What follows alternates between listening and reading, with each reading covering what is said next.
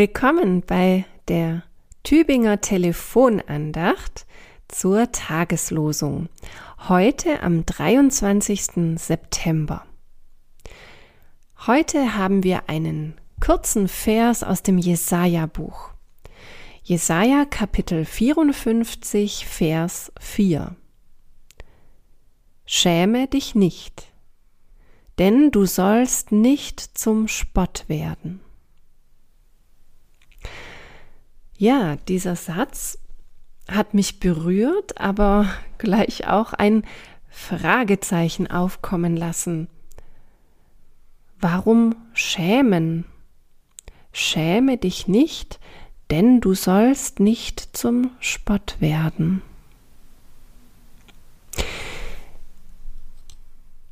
Wenn man so ein bisschen die Verse drumrum liest und auch den Kontext weiß, in dem Jesaja geschrieben hat, dann wird schnell klar, er, es ist ein Gotteswort, das hier an das Volk Israel gerichtet ist, an Jerusalem, die Stadt, die zerstört worden ist von den Besatzern, an, man denkt hier eben auch an diese Schmach, ähm, an die Zerstörung des Heiligsten, das, was nie vorstellbar gewesen wäre und nun mit Füßen getreten wurde.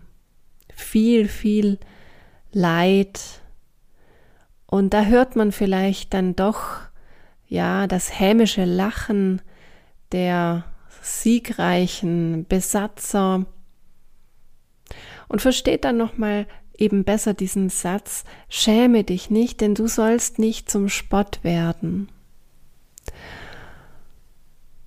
Im ähm, Vers danach steht dann auch, dass Gott diese Stadt Jerusalem und damit eben auch dieses, dieses Volk Israel wieder zu sich rufen wird.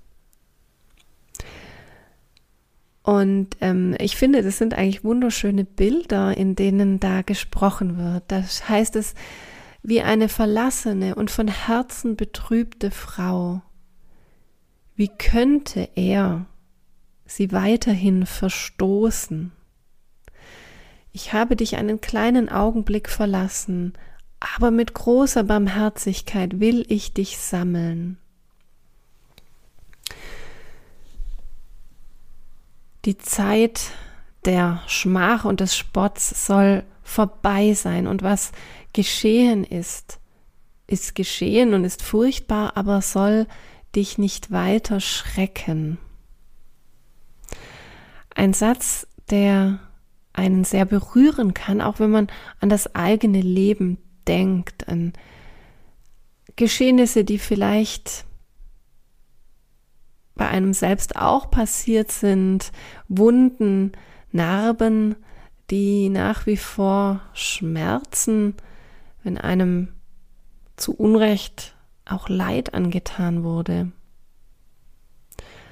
Vergangenheit kann weit in die Gegenwart hinein wirken. Legen wir mal noch den Text aus dem Neuen Testament hinzu, aus dem Philipperbrief. Da schreibt der Autor, ich schätze mich selbst nicht so ein, dass ich's ergriffen habe. Eins aber sage ich, ich vergesse, was da hinten ist und strecke mich aus nach dem, was da vorne ist. Das finde ich auch ein sehr gutes Bild, das dazu passt. Gott will nicht, dass wir uns selbst klein machen durch das, was geschehen ist. Und er will auch nicht, dass wir uns klein machen lassen. Demut, ja, vor ihm, vor unserem Gott. Aber das heißt nicht, das Gleiche als sollten wir mit Minderwertigkeitskomplexen leben. Das heißt, wir sollen uns nicht von unserer Schuld, von unserer Vergangenheit, von dem, was uns angetan wurde, bestimmen lassen. Das ist, glaube ich, gemeint, wenn hier steht, ich vergesse, was da hinten ist. Und ich strecke mich aus nach dem, was da vorne ist. Bei Paulus kann man natürlich auch an seine Vergangenheit denken, die er hatte erst als Verfolger der ersten Christen. Und dann, nach seinem Bekehrungserlebnis, hat sich sein Leben ja komplett gewandelt zu einem der größten äh, Missionare und Prediger ähm, der ersten Christenheit. Und so ähm, sagt er, will ich jetzt leben. Ich will mich nicht bestimmen lassen von dem, was war, sondern mich ausstrecken nach dem, was da vorne ist.